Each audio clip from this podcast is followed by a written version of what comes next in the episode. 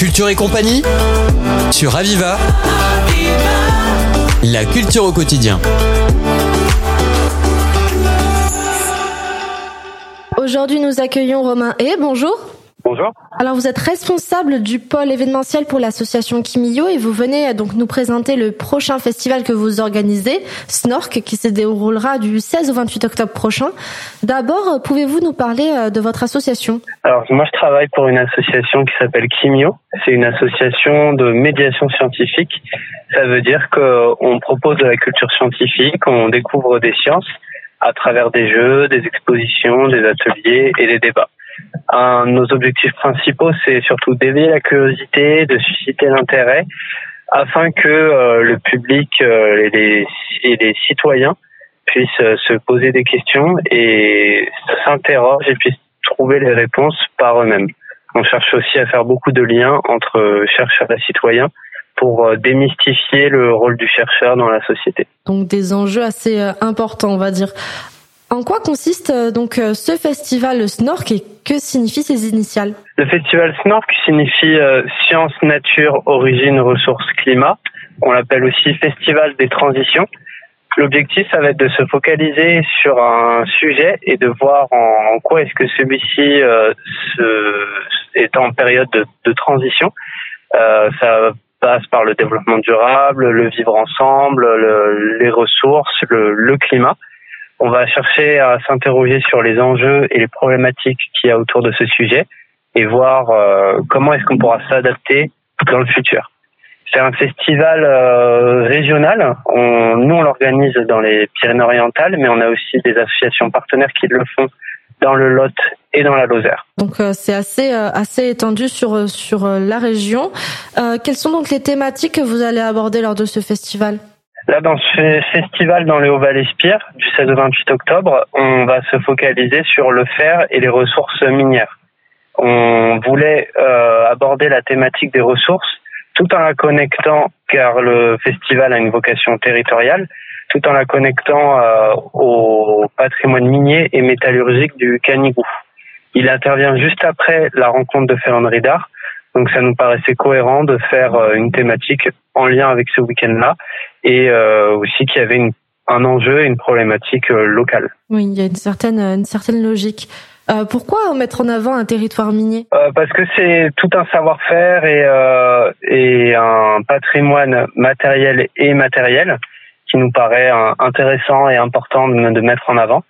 Euh, il y a toutes sortes de ressources qui existent actuellement sur le territoire et qui ont été développées par la communauté de communes euh, ou alors par le pays Pyrénées-Méditerranée. Les deux sont partenaires de notre festival. Donc ça nous permet de mettre en avant le, leurs ressources et de faire euh, découvrir au public tout, toute cette histoire, tout ce patrimoine qui, qui, existe sur ce territoire. Une notion un petit peu de, de proximité. Alors, euh, comme vous l'avez expliqué précédemment, euh, le festival aussi se déroulera dans le Lot et en Lozère. Avec quelles associations êtes-vous partenaire sur l'événement? Dans le Lot, c'est l'association Carrefour des sciences et des arts qui le, le coordonne, l'organise et l'anime.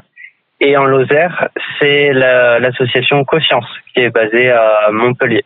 Ce sont toutes les deux, comme nous, des associations de médiation scientifique euh, avec lesquelles on fait parfois des projets en commun dont par exemple le festival Snork. Mais chaque association gère lui-même sa propre coordination sur chaque territoire. Et donc euh, pour euh, le Haut-Val-Espire, quelles sont euh, les dates et les points importants à retenir? Donc ça commence le 16 octobre, alors à savoir qu'on sera quand même présent le samedi 14 durant le week-end de la Ferronnerie d'Art pour lancer la communication du festival.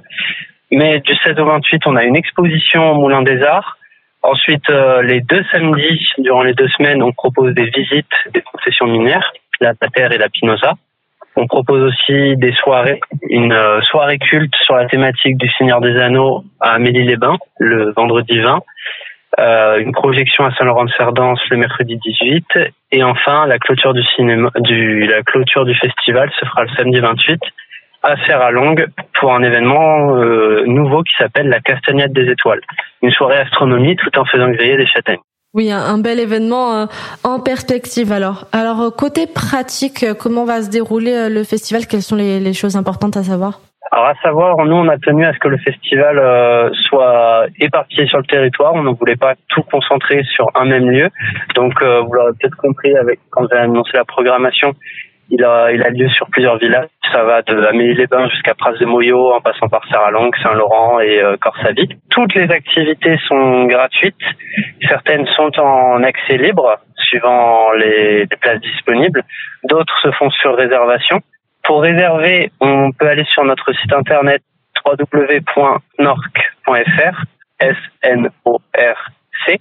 On arrive sur le site du festival, il y a un onglet qui s'appelle programmation et euh, il y a des boutons qui permettent de réserver. Et ensuite, il faut, il n'y a rien besoin de ramener à part pour les, visites et les balades, euh, de l'eau et des bonnes chaussures de marche et un pique-nique aussi. Eh bien, Romain et merci pour toutes ces informations. Je rappelle que vous êtes responsable du pôle événementiel pour l'association Kimio qui participe à l'organisation du festival Snork. Merci infiniment. Merci à vous de m'avoir donné euh, l'occasion de dénoncer le festival sur votre radio. Au revoir. Au revoir. C'était Culture et compagnie sur Aviva. La culture au quotidien.